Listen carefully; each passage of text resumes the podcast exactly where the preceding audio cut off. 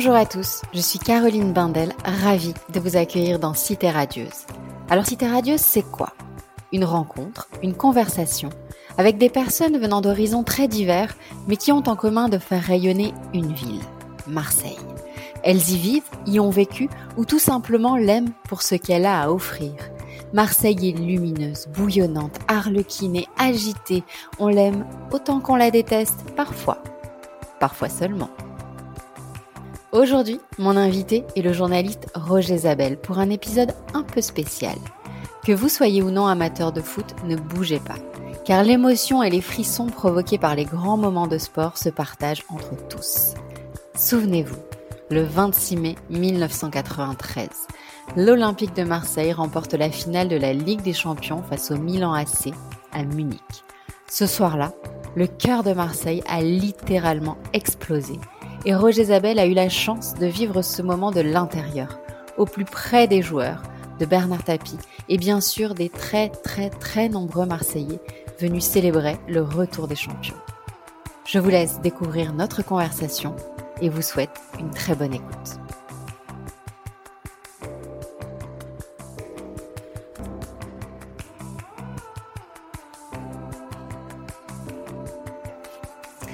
Roger Zabel, bonjour. Bonjour Caroline. Je suis ravie de te recevoir dans Cité Radieuse. Alors, je vais expliquer en deux mots comment ce rendez-vous a pris forme. Alors, il se trouve que nous échangeons depuis quelques années car tu es vraiment un modèle professionnel pour moi. Je me souviens t'avoir dit à l'époque qu'adolescente, je regardais le patinage artistique principalement pour entendre ta voix. Je n'imaginais pas à ce moment-là que l'audio prendrait autant de place dans mon parcours pro et je n'imaginais pas non plus avoir la chance de t'avoir au, micro Cité Radieuse. Donc, merci beaucoup. Ah bah c'est moi qui te remercie, c'est vachement gentil. Alors pour en revenir à ce qui nous réunit aujourd'hui, je t'ai envoyé un petit message sur Twitter pour te parler de podcast et de Cité Radieuse. J'ai évoqué Marseille et très vite tu m'as répondu, je voudrais parler du retour de l'OM à Marseille, du voyage avec l'équipe et Bernard Tapie et de l'accueil au Vélodrome. Alors tu pouvais pas me faire plus plaisir, donc tu nous ramènes aujourd'hui au 26 mai 1993 à Munich ce jour-là, l'OM s'impose en finale de la Ligue des Champions face au Milan AC. Tu es sur place depuis une semaine en tant que consultant et présentateur vedette pour TF1. Donc tu as totalement vécu cet événement de l'intérieur en fait. Oui, c'est l'histoire d'amour que j'ai vécue avec euh, l'OM et que je, vis toujours par, on va dire par procuration. Euh, elle, a, commencé euh, à Paris avec la première finale et, et, et, la première fois où, où, TF1 avait suivi de très très près la saison de l'OM en Ligue des Champions, qui ne s'appelait pas à l'époque la Ligue des Champions, mais la Coupe d'Europe des clubs champions. Et j'avais déjà vécu une finale à Bari euh, contre l'Étoile Rouge de Belgrade, qui s'était mal terminée, puisque l'OM avait été éliminé. Et puis après, ça a continué avec cette année 1993 qui a été extraordinaire et, qui m'a permis de vivre probablement des plus beaux moments de ma carrière. Et Dieu sait si euh, j'en ai eu un paquet à vivre. Mais là, humainement, et moi j'ai coutume de dire que je, tous mes souvenirs sont pas des souvenirs mathématiques, ce sont des souvenirs émotionnels. C'est-à-dire que l'émotion que j'ai vécue avec les, les joueurs, avec le club, avec Bernard Tapie, avec euh, Marseille, avec Raymond Goethals, avec euh, toute, cette période dorée de l'Olympique de Marseille. Pour moi, c'est bon, c'est de l'émotion avant tout. Ce ne sont pas des chiffres, ce ne sont pas des scores. Si, il y a bien sûr des quelques scores quand même. Il y a, il y a, ouais. il y a des buts, il y a des buts. Il y a le but de Basilo, il y a le but de, de Basile Boli, voilà. Mais, Mais évidemment, voilà. on va y revenir parce que le but de Basile Boli, il y a un lien avec Barry dont Bernard Tapie a, a, a souvent parlé, c'est que juste avant euh, ce fameux but, enfin qui permet donc euh, la victoire de l'OM, Basile Boli voulait sortir. Oui. Bernard et, Tapie et... refuse parce qu'il considère aujourd'hui encore que en fait c'était dans la tête tout ça, sa blessure, sa souffrance, c'était finalement Barry qui était resté coincé dans un coin de sa tête et il voulait peut-être sortir pour, pour éviter de revivre le, le, même schéma. Et finalement il est resté et c'est grâce à lui que l'OM gagne, c'est ça? Oui, c'est ça, c'est ça. Et Raymond Goethals euh, est prêt à sortir euh, Basile, qui demande à sortir. Et c'est euh, Bernard Tapie qui, bah, il intime pas l'ordre à Raymond Goethals, mais il dit le Belge, tu, tu, tu me laisses euh, Boli sur le terrain. Voilà. C'est ça. Il l'appelait le Belge. Il appelait le Belge. Et l'autre, je crois que... Pardon, je crois que l'autre à ce moment-là lui a dit c'est une idée de l'autre con en parlant de Bernard Tapie. oui, alors je ne sais pas si c'est exactement ces termes, mais c'est vrai qu'ils avaient des rapports assez, assez, assez amusants pour nous.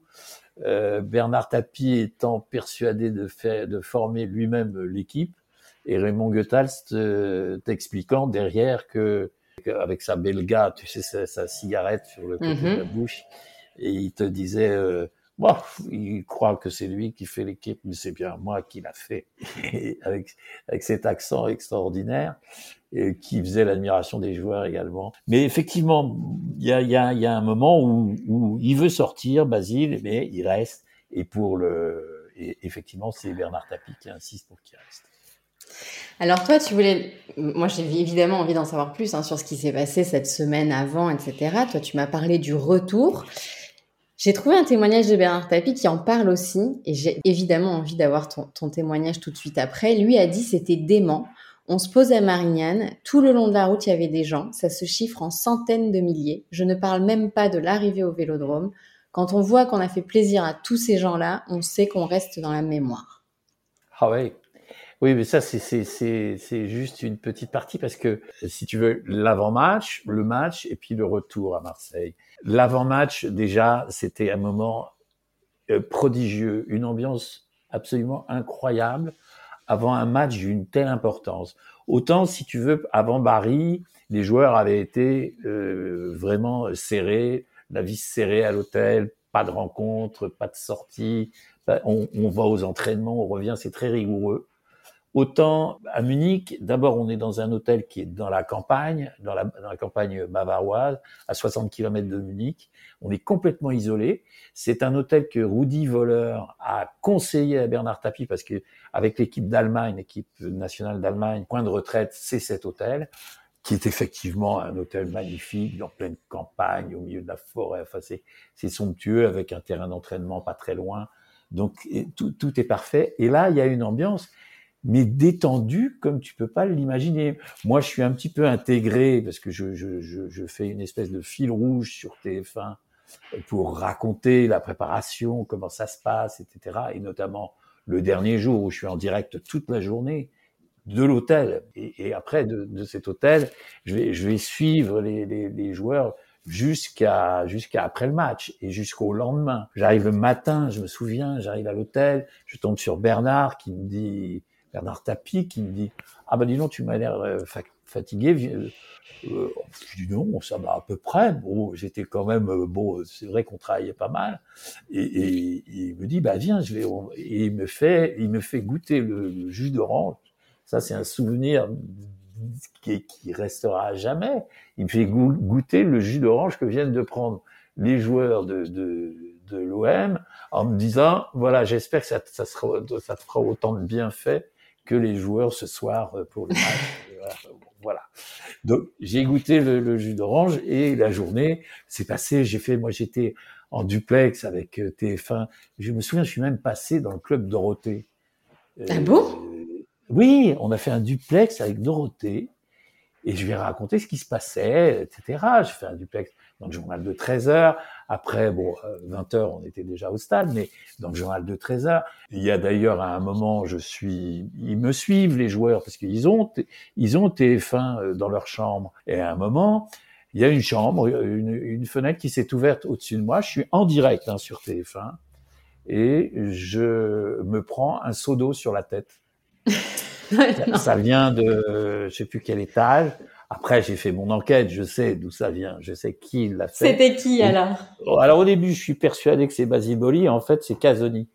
D'accord. C'est Bernard Casoni qui, oui, oui, oui, mon, il y avait, bon, c'est pour te situer l'ambiance qu'il pouvait y avoir. C'était très potache, très, très bon enfant. C'était vraiment un, un moment. Euh, moi, j'ai passé un moment de, de, de, incroyable avec ces, avec ces joueurs, avec cet entraîneur qui est Raymond Goethals, avec tout l'encadrement. Euh, Bernès, Tapi, etc. Moi, j'étais, j'étais intégré totalement à la famille, quoi. J'étais, j'avais l'impression d'être un peu dans le, un peu dans le club. C'était, c'était formidable pour le journaliste euh, encore, encore assez jeune de l'époque que j'étais, quoi. Voilà. J'imagine. Ah oui, oui, oui c'était un moment extraordinaire. Et, et, si tu veux, tout, je, je, vis toute cette, toute cette journée avec eux. Je, je monte pas dans le bus avec eux pour partir au stade. Parce que alors là, ça, c'est un moment qui leur appartient. Et là, à partir du moment où ils montent dans le bus, là, ça y est, ça, ça plaisante plus. On rentre dans le match, ils sont tous dans leur bulle. Moi, je suis dans une voiture derrière avec les, les gars de la sécurité de, des joueurs et de Bernard Tapie. Euh, il y en a un qui, en, débloquant, me dit, euh, tu vois, il y avait des motards de la police allemande qui, qui nous précédaient, et il me dit la dernière fois que j'ai, la dernière fois, avec l'accent marseillais que je n'oserais pas imiter, il dit la dernière fois que j'ai eu des motards comme ça devant moi, c'était pour aller au Baumette. Je pense que c'était du deuxième degré. J'espère. Voilà. J'espère pour lui. Donc là, vous partez euh, au stade. Donc l'ambiance était bonne en vent. On sait aussi qu'à ce moment-là, contrairement donc à Paris où tu disais que c'était vraiment très fermé, euh, très contraint, les femmes des joueurs avaient pu être là. C'était une toute autre façon de fonctionner, bonne ambiance. Là, vous partez et ils sont dans leur tête très confiants, alors qu'en face, c'est quand même le Milan AC. Oui, c'est le, le monstre, c'est le club de Berlusconi en plus. C'est ça. Moi, c'est étonnant parce que personnellement, je, je, vis ça parce que Berlusconi, ça a été mon patron sur la 5. Mais oui, bien sûr. Sur la 5. Et donc, j'ai euh, avec moi Bernard Tapie, président de l'OM, actionnaire de TF1. Donc, quelque part, qui est un petit peu mon patron aussi, puisqu'il est un des actionnaires certes pas énorme, mais un des actionnaires de TF1, il a son mot à dire à TF1. C'est quand même, on fait gaffe quand on travaille avec Tapi. Et puis de l'autre côté, j'ai mon ancien patron, Berlusconi. Et puis ces deux personnalités incroyables. Et, et, et d'ailleurs, quand ils se retrouvent, ils posent au stade, ils posent pour les photographes. C'est deux stars, quoi. C'est deux stars. Bon bah donc là la soirée, euh, on s'en souvient tous, je crois. Tu vois, tu disais que même le club Dorothée, tu avais fait un duplex, donc tout le monde était vraiment focalisé sur cette finale, tout le monde était au taquet. On se souvient, je pense, tous très bien de d'où on était, de ce qu'on faisait et de cette joie immense. L'OM avait enfin gagné, et j'ai très très envie que tu me racontes l'après du coup. Alors l'après, nous, nous, on va pas vivre toute cette soirée avec eux. On va passer les voir. Alors il y a, y a, une, grosse fête, bien sûr, mais nous, là, on, on, veut les laisser entre eux. C'est quelque chose qui leur appartient. D'ailleurs, les, les, joueurs vont faire une première fête entre eux, vraiment, sans leurs femmes, et ils vont trouver leurs femmes après. Et là, ils vont continuer la soirée jusqu'à, alors, je sais plus quelle heure. Ils vont tous chanter. Il y a un orchestre. Il y a vraiment une une belle fête qui est organisée. Et nous, on est juste passé prendre un verre avec eux, comme ça.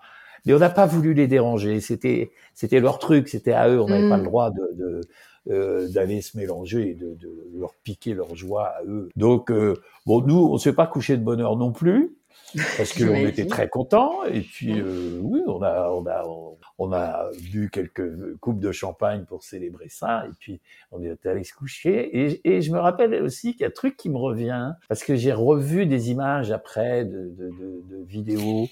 On entend Basile qui chante, c'est toujours, c'est lui, hein, le, l'ambianceur. Ouais. Ah oui, c'est l'ambianceur. Et, et, et j'avais le souvenir, c'est que pendant toute cette semaine, Basile n'arrêtait pas de flasher, flasher sur ma montre. Je sais pas pourquoi. Il disait, oh, elle est bien ta montre. Qu'est-ce qu'elle est bien ta montre? Et je lui dis, écoute, Basile, comme ça, en passant, je lui dis, si t'es champion d'Europe, je te jure, je te la donne. Je pensais qu'après le, après la rencontre, Basile aurait oublié. Mais le lendemain, la première chose que me demande Basile quand on se retrouve, le lendemain matin, au petit déjeuner, ben, c'est bon, ben, dis donc, tu m'avais pas dit que tu me donnerais ta montre. Donc, je lui ai offert ma montre. Ah, excellent. Chose promise, chose due. encore. J'espère eh ben, qu'il l'a encore. Ce sera l'occasion de lui poser la question, j'espère, euh, dans un prochain épisode. À partir de là, vous prenez l'avion ensemble. Là, pour le coup, tu les suis. Alors oui, je, là, je, je, suis avec eux dans le bus. Euh, là, il n'y a plus de, il y a plus de limite. Vraiment, je suis intégré au groupe du retour. On arrive à l'aéroport. Et là, problème d'avion. L'avion de l'OM est en panne. Donc, euh, on va prendre du retard. On sait qu'on est attendu à Marseille. on sait que le public euh, va être euh, très nombreux et que bon, l'accueil va être très très chaud. Mm. Mais on a du retard. On nous attend à Marseille et nous, on est bloqués à Munich. On nous envoie dans un salon VIP, pas mal. Hein. au début, on est, c'est long. Et puis au bout d'un moment, je sais pas, il y avait un escalier. Et je sais plus, mais un joueur qui monte et qui redescend à fond et qui nous dit venez, venez, venez les mecs, venez voir. Bon, alors bah, on le suit et on monte derrière lui. Et là, on arrive et en haut, il y avait un autre bar, mais là un vrai bar, quoi, avec euh, pas que du orange et du café. Donc là, bah, bon, pour ne rien vous cacher, on a euh, revu quelques petites coupettes mmh euh, de champagne avant de, bah, pour passer le temps. Hein, il fallait bien passer le temps. Les autres sont venus nous rejoindre. Bon, voilà, tout ça dans une très très bonne ambiance. Puis après, enfin, l'avion est, arrivé. On est monté dans l'avion. Euh, les, les épouses étaient là. Et puis euh, le vol s'est passé bon, toujours avec du retard. Hein. Je crois qu'on a dû arriver à Marseille euh, vers 18 heures. C'est des souvenirs très vagues, 18 heures, mais on a mis plus de deux heures pour aller après jusqu'au stade. Et pendant le vol, les, les, les, je sais plus quelles femmes de joueurs ont sorti leur euh, leur petit pinceau. Euh, on avait tous, euh, ils, avaient tous des traits sur le visage, euh, ciel et, et, et, blanc. Bon, voilà les couleurs de l'OM. des, des, espèces de peintures de guerre. Et moi, il y a une femme de joueur. Alors je sais plus, je sais même pas si c'était pas Madame Deschamps qui est venue me, me peindre un TF1 sur le front aux couleurs de l'OM. Excellent. Et donc euh, voilà, donc on, on, arrive dans le, on arrive. Dans, mais là, c'est de la folie furieuse. Ce bus, c'est, on entend les, les, les, les, gens hurler, ça tape sur les, côtés du bus. On a du mal à avancer. Il y a, il y a un moment, on se dit mais comment on va arriver jusqu'au stade, quoi? Ah C'est une folie moi, je, je, vis un moment euh, absolument ahurissant, quoi. Et, puis, euh, on arrive au stade. Moi, je vais pas, je vais pas faire durer le truc pendant des heures. On arrive au stade. Là, on descend euh, dans les vestiaires. Moi, je suis très, très inquiet parce que le, le 20 heures a déjà commencé sur TF1 et je dois passer en direct dans le 20h pour commenter l'arrivée des joueurs avec la, la Coupe d'Europe, à la Coupe aux grandes oreilles. Et puis à Bernard Tapie, je dis, écoute euh, Bernard, moi, faut que je sorte. Et tu sais, il y a, y a cette fameuse trappe euh, qui s'ouvre, et là où sortent les joueurs. Ouais. Les joueurs sont pas prêts hein, de sortir. Mm. Et je dis à Tapie, moi je suis désolé, mais il faut que je sorte. Eh ben, euh, Nanar, Nanar, il me dit, ben, va te faire sortir. Et là, il ouvre la trappe. Et là, je sors, tout seul. Et d'un seul coup, j'entends un truc, mais incroyable, une ovation énorme. Et je dis, ben alors je me retourne, tu vois, je me dis, mais j'ai les joueurs derrière moi, c'est pas possible. Et je vois dans le grand écran, je vois ma pomme, je vois ma tronche, et je, et je sais pas si tu as déjà vu cette photo sur Twitter d'ailleurs, c'est la photo quand je, je c'est SoFoot qui l'a sorti, et je regarde l'écran et je me découvre à l'écran et je, je serre les poings pour saluer le public parce que mais c'est dingue, je me retourne, je suis tout seul et c'est le public qui me fait une ovation, quoi. c'est un truc Ça, ça doit être un moment tellement magique. Ah ben, j'ai l'impression que je, le stade Vélodrome me fait une ovation, quoi. Ouais. C'est un truc que tu peux pas oublier de ta vie, quoi. Et, et puis en plus, bon, ils voient ce, ce truc euh, TF1 en ciel et, et blanc, et puis ils viennent de passer euh, quasiment une semaine avec moi, euh, voire même une partie de la saison, parce que euh, on a fait toutes les soirées de Ligue des Champions déjà, ça a commencé. Une soirée qu'on va faire pendant pendant dix années sur TF1. Voilà, bon, ils m'ont un peu, je suis, je suis, je suis identifié OM, quoi. Donc ils, ont l'impression de voir, euh, je sais pas, peut-être un, un, un, des mecs qui est sur le banc oui, c'est ça. Avec, qui ils partagent cette joie on a incroyable on a partagé ce moment ensemble pendant. C'était, c'était d'ailleurs terriblement émouvant. Hein. En même temps, j'étais content, mais j'étais euh, très très ému, très ému. Et, et, et là, je retrouve. Bon, bah, après, je, je reviens au, au, métier et je retrouve. C'est marrant parce qu'ils avaient mis en, en secours ce qu'on appelait le secours à, à TF1 en se disant si Isabelle a, pas la possibilité d'arriver pour commenter l'entrée des joueurs dans le, dans le stade, c'était un, un, un, copain, c'est Gilles Boulot, qui était qui aujourd'hui présente le journal de, de, de 20 heures. Mais bien sûr. C'était Gilles, qui était reporter aux Infogénés et qui nous aidait très souvent au service des sports. Et, et, et qui était là pour commenter l'arrivée dans le, dans le 20 heures. Et qui, quand je suis arrivé, a pris le casque, me l'a mis sur les oreilles, m'a donné le micro, et voilà, j'ai commenté, j'ai commenté comme ça. L'entrée des joueurs dans le stade, alors là, truc démentiel. La sortie de la coupe avec Didier Deschamps, qui, est, qui la porte. We are the champion qui commence à... Évidemment. Mm. c'est pas la première fois. Après, il y a l'entrée des joueurs. Après, ils prennent tous le micro. Ça part à 2000 à l'heure dans tout le stade.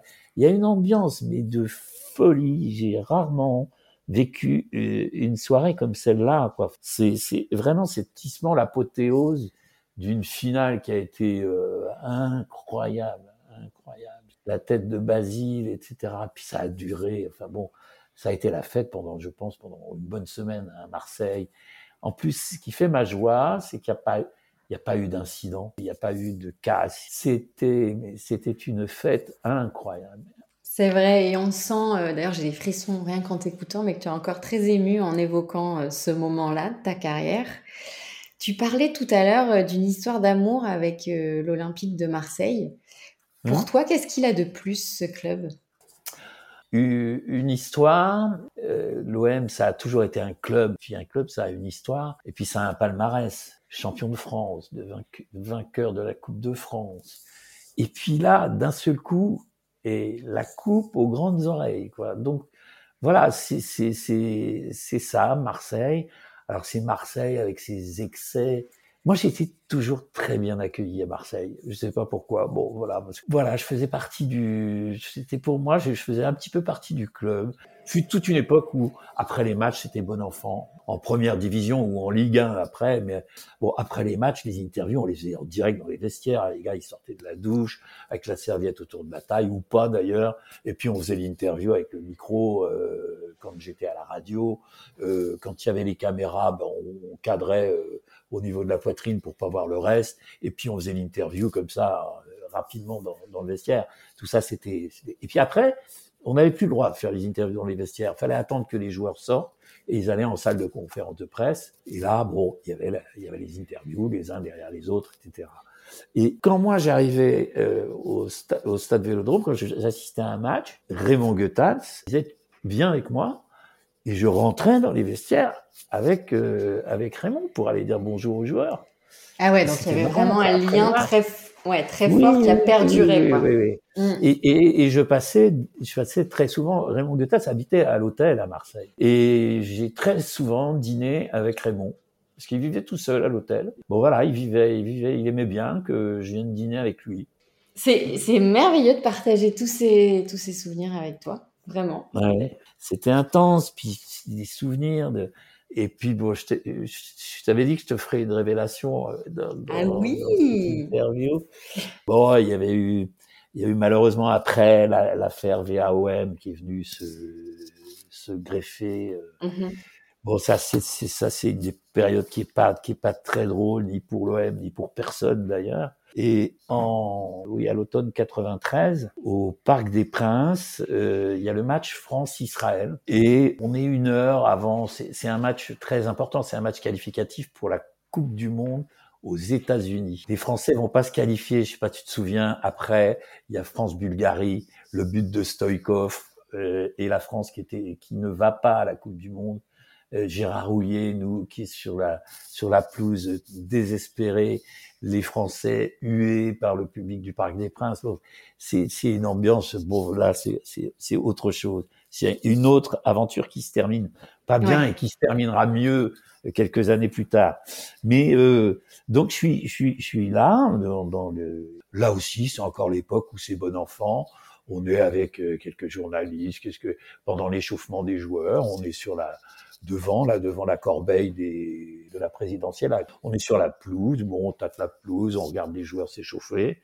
Et puis je me retourne un moment et on se retourne et on voit Bernard Tapie. Et tiens, Tapie, c'était un petit peu le retour de Tapie. Euh, officiellement depuis le début de l'affaire. Euh, euh, dans le monde du football. Et, et, et là, Tapi descend et me prend par l'épaule et m'emmène et commence à, discuter avec moi et qui me dit est-ce que je, je pense qu'on on a besoin de toi à l'OM et je voudrais bien que tu deviennes président de l'OM.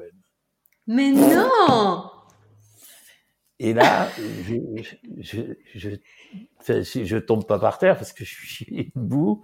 Je dis non, tu plaisantes, Bernard. C'est pas, c'est pas possible. Il dit si, si, si, si, si. Je lui dis mais non, mais non, non, euh, Bernard, moi je suis pas prêt. Je, je suis pas, je suis pas, je, je connais pas ce boulot-là. Moi c'est pas, c'est pas mon boulot. Moi je, je, sais pas faire. Il me dit mais attends, rigole pas. D'abord, les joueurs t'adorent, le public de l'OM t'adore, donc euh, y a c'est toi, c'est personne d'autre. Je vois, je vois pas qui on, qui d'autre on pourrait mettre. Alors là, je sais pas ce qui m'arrive. Tu vois, je suis. En plus, avant le match France, France Israël, c'est-à-dire que tu, c'est important ce qui va se passer sur le terrain pour nous. nous, on va, on se prépare à une grosse, grosse émission sur sur TF1 que que parce que si si la, la France bat Israël, la France se qualifie pour euh, eh pour la Coupe du Monde aux États-Unis. Nous, on a on est à ce moment-là, on est dans une une période où on se dit euh, sur TF1 après le match, si la France est qualifiée, on va faire une grosse émission de plus d'une heure. Et si la France n'est pas qualifiée, bah il y a une autre école, on rendra l'antenne assez vite. Et là, là-dessus, tapis juste avant le match, me, me met ça sur la tête et dans la tête. Et là, je me dis mais c'est pas possible. Et puis, alors c'est très drôle parce que à un moment, il me dit, mais attends, et tu sais, j'en ai parlé avec Noël Le Gret. Il dit, il, pense que c'est une très bonne idée aussi. Alors je lui dis, mais c'est pas possible, c'est pas du, du flanc. Il me raconte pas de. Avec Bernard, on pouvait s'attendre à tout. Ça pouvait être une idée qui lui était arrivée comme ça, mais non. Il en avait déjà parlé à Le Gret. Il s'en va, puis, il me dit, bah, et puis il réfléchit, mais merde, c'est un truc extraordinaire ce que je te propose. Et ce qui m'a le, le truc extra, formidable qui me sort à ce moment-là, il me dit non mais attends, euh, puisque moi je lui disais attends je suis pas fait pour ça, c'est pas Il me dit t'es quand même pas plus con que Deniso. Ah mais écoute, j'allais t'en parler. J'allais te dire tu as fait un choix différent de ton confrère Michel Denisot, mais. Et, mais c'est du Bernard Tapie dans le texte. Hein. C'est ça. Donc, à ce moment-là, je, je, bon, Tapie s'en va, on en reparle, machin, etc. Bon, et là, je sais plus où j'habite, euh, je croise Pascal Pro, qui était euh, avec moi, qui était homme de terrain pour TF1, mhm. pour les interviews et tout ça, euh, qui avait été d'ailleurs homme de terrain au même au même titre juste après la finale à Munich. C'est lui qui va interviewer Tapi, qui pleure sur le terrain. Et donc bon, moi je me dis bon, oh, je vais quand même aller poser la question à Noël Legrette, quoi. Donc, mm. je monte dans la corbeille et je vais voir Noël Le Gret. Je lui dis bonjour, président. Il est président de la Ligue à l'époque et, et, et, de la Ligue nationale de foot. Et je lui dis, mais président, c'est vrai cette histoire, vous, vous avez discuté avec Tapi euh, et je serais pressenti pour être président de, de l'OM. Et il me dit, oui, oui, tout à fait. Il faut qu'on en parle. Je vais vous appeler demain. Oh mais je lui dis, mais c'est pas vrai. Mais qu'est-ce que c'est que cette histoire? Bon, voilà, tu vois, tu, tu, tu, imagines tout, quoi. Ta vie, et puis, Tapi m'a expliqué, il m'a dit, mais attends, tu vas continuer TF1, tu descendras que deux jours par semaine à Marseille, tu viendras tous les matchs, tout ça, etc. Bon, comment ça peut se passer? Il me dit, j'arrangerai le coup avec le président Lelay, ton, ton, ton, ton patron, il n'y a pas de problème. Euh, je rentre après le match, je rentre à la maison, j'en parle à ma femme qui elle ne dort pas de la nuit et elle est en pleine affaire VAOM, elle m'imagine euh, tapis l'OM, Marseille, qu'est-ce qu'il va aller faire là-bas? Je dors pas bien non plus. Le lendemain, j'arrive à TF1 et je vais voir Jean-Claude Dacier, qui lui-même d'ailleurs va devenir président de l'OM, mhm. qui le prend très mal et qui me dit mais qu'est-ce que c'est que cette histoire? Non, c'est pas possible. Non, qu'est-ce que qu'est-ce que tu me racontes, etc., etc. Et à partir de, du moment où Dacier me dit ça, moi je bouge pas, hein, je bouge pas une oreille, je relance pas. Hein. J'attends toujours le coup de fil de Le Gret qui ne me rappellera jamais. Ah euh, Patrick Lelay ne me parlera jamais de cette histoire. Bernard Tapie ne m'en parlera plus. Bon, faut dire qu'on se verra un petit peu moins après. Et, et voilà. Et l'histoire s'arrête là. Ça, après coup, après coup, j'ai appris que d'autres avait été pressenti. Et c'est là que Pierre Candioni, ancien présentateur de, de téléfoot et créateur de téléfoot, devient président de l'OM et le restera un an ou deux, je crois. Voilà. Fin de l'histoire. Eh ben, écoute, fin de l'histoire. Je trouve ça bien dommage. Tu aurais été un très bon président. je ne sais pas. je sais pas. Je peux pas te dire parce que c'est, ça aurait été, ça aurait été, oui, oui. Ah ben, si tu veux, après coup, quand je réfléchis, je rêve un peu, là, je, je me dis, oui, pourquoi pas, ça aurait été une belle histoire. Mais bon, euh, voilà, j'en ai parlé à, à Michel Denisot, ça a fait beaucoup rire, surtout quand je lui ai dit que Tapi m'avait dit, t'es quand même pas plus con que Denisot. J'aime beaucoup. Et Michel Denisot, président du Paris Saint-Germain, puisque comme l'OM, après l'affaire VAOM, ne peut pas disputer la Coupe des clubs champions, été, a été viré par l'UEFA, et l'UEFA cherche un club pour remplacer euh, l'OM, donc euh, demande au, au Dauphin, PSG, t'imagines PSG qui remplacerait l'OM en, en, Ligue des Champions, puisque tenant du titre est qualifié d'office. Eh donc l'OM ne pouvant pas jouer, ce serait, ça aurait été le Paris Saint-Germain.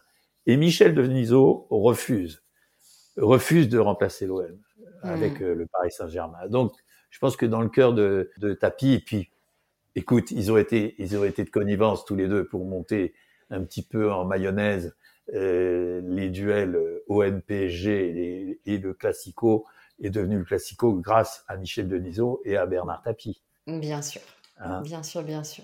Voilà. Idem, j'espère qu'ils m'en parleront tous les deux. Et Bernard Tapie, alors pour en terminer avec lui, j'ai été très touché parce que j'ai un copain de TF1 qui vient de m'envoyer une, une vidéo une vidéo qui doit dater, je sais pas, de 98, 2000. Il est avec euh, Thierry et Jean-Michel. Moi, je suis peut-être euh, déjà parti à Eurosport et Bernard est, en direct avec euh, Thierry Roland et Jean-Michel Larquet et il parle de la de la Ligue des Champions et de la Coupe d'Europe sur sur TF1. Il parle de ces grandes émissions qu'on a fait qui ont été reprises, dont le modèle a été repris par toutes les par toutes les télévisions d'Europe sur la Ligue des Champions, c'était le, le, modèle, c'était TF1. On avait un public, c'est nous qui avions apporté le mhm. public, ces décors, cette ambiance, etc., etc. Et il avait été, euh, il a eu un mot très gentil pour moi, et il avait dit, que il avait dit dans la bouche de Bernard Tapie, c'est quand même un compliment, que j'avais fait un travail formidable sur la, la, la, Ligue des Champions et le football sur euh, TF1, et, et qu'il avait de très bons souvenirs avec moi à l'OM. Voilà. Waouh. C'était mérité en même temps. Je, je profite de t'avoir et de te garder encore quelques minutes. On va reparler un petit peu de toi. Donc, euh, tout ça, c'est euh, derrière. Désormais, mhm. c'est à l'île aux moines que tu passes le plus quart de ton temps, Vénard. Oui, ouais. Donc, le sport est toujours central dans ta vie. D'ailleurs, je crois qu'une une partie de golf se prépare là, donc, euh, juste après cet entretien. Donc, je ne vais pas te garder trop, trop longtemps. Oui, oui, oui, oui. Alors, bah, écoute, oui, je, je, en fait, euh, moi, j'ai arrêté euh, de travailler à Eurosport en 2007. Après, j'ai pris euh, la direction de, de, deux écoles de journalisme. Ça a duré mhm. quatre ans. Et puis après, je me, bah écoute, je me suis dit, je, nous avons la chance d'avoir une jolie maison à l'île aux Moines, dans le golfe du Morbihan. Et, et voilà, et, et on s'est installé là où nous sommes à 80% de l'année ouais. avec mon épouse et je suis devenu golfeur professionnel, pêcheur professionnel et grand-père professionnel. Voilà. Génial, la belle vie. Et je ah voulais savoir, parce qu'après avoir quand même été euh, l'un des visages du sport à la télévision pendant plus de 30 ans, quel spectateur es-tu aujourd'hui? Comment juges-tu ben, la couverture des événements sportifs euh, Comment tu vis ces moments? Je suis plus, je regarde plus du tout les. D'abord, je, je regarde si tu savais, j'ai presque honte. Tu vois, par exemple, PSG Barça, j'ai pas regardé. D'accord. Non, j'avais pas. J'ai regardé Top Chef. non, j'ai un peu, j'ai un peu débranché. J'ai un peu débranché parce que euh, je, je regarde tous les matchs de l'équipe de France. Je me suis beaucoup plus branché rugby depuis quelques années. Je regarde beaucoup plus de rugby que de football. Je sais pas pourquoi. Il faut dire que j'ai toujours été un amateur de tous les sports. J'ai adoré le vélo. J'ai fait, j'ai fait pratiquement, oui, j'ai fait 12 Tours de France. J'ai suivi 12 Tours de France. Euh, j'ai adoré le ski. J'ai adoré le tennis. J'ai eu une chance inouïe, c'est de pouvoir couvrir énormément de sports. Et le football, ben, bon, voilà, je m'en suis un petit peu, j'ai pris un peu de recul par rapport au football. Je te cache pas que de temps en temps, je regarde un match de l'OM ou je regarde un mhm. match du PSG. Mais que j'ai pas, voilà, je suis pas, je regarde ça comme ça, avec beaucoup de recul et avec beaucoup de plaisir parfois, hein, parce que tu, tu, c'est du spectacle pour moi, c'est plus du travail. Avant, je le regardais en travaillant. Les... Maintenant, je les regarde euh, pour le plaisir comme ça. Et je regarde encore beaucoup de sport à la télévision, plus du tout de la même manière. J'ai pris beaucoup de recul par rapport à ça. Mais je suis pas, je suis pas le genre vieux con qui dit euh, c'était mieux avant. Non, non, non, c'est pas mal quand même non plus. Euh, je veux dire, oui, oui, oui, oui j'ai vu. Mais c'était mieux avant, hein, moi je te le confirme. j'ai vu quelques matchs de, de, Ligue des Champions, quelques matchs de Ligue 1. J'ai quand même vu des très très belles choses, des hmm. très belles choses. Voilà. Mais il n'y a plus que le foot dans la vie. Voilà. Ça, c'est top. Est-ce qu'il t'arrive de revenir à Marseille de temps en temps? Non. Ah ben, il faudrait. Je suis pas retourné à Marseille depuis. Mais tu sais, je suis, je suis sur mon île. Je suis un peu comme Napoléon à l'île d'Elbe. Je suis. Non, mais quand on est ici, moi, je suis vis dans un petit paradis. Il faut eh savoir ce que c'est que l'île aux moines. C'est un, c'est une petite île de 7 km de long, de 4 km de large. Elle est à 400 euh, mètres de la côte du continent. C'est-à-dire qu'on a un petit bateau qui nous passe euh, en 4 minutes. Mmh. En 4 minutes, tu es sur le continent. C'est un endroit de rêve absolu. de tranquillité, c'est paisible, c'est beau. Euh, on, on, peut pêcher, on peut, on peut se balader en vélo, on peut faire du footing, on peut faire le tour de l'île sur les sentiers côtiers. Enfin, c'est, c'est magnifique. Et puis, bon, le continent est à 4 minutes. On est à, à un quart d'heure d'une très jolie ville qui s'appelle Vannes, et où il y a d'ailleurs un excellent club de rugby qui est en pas tardé à monter en top 14, ça serait génial. Voilà, donc euh, écoute, non, non, j'ai une, très belle vie ici.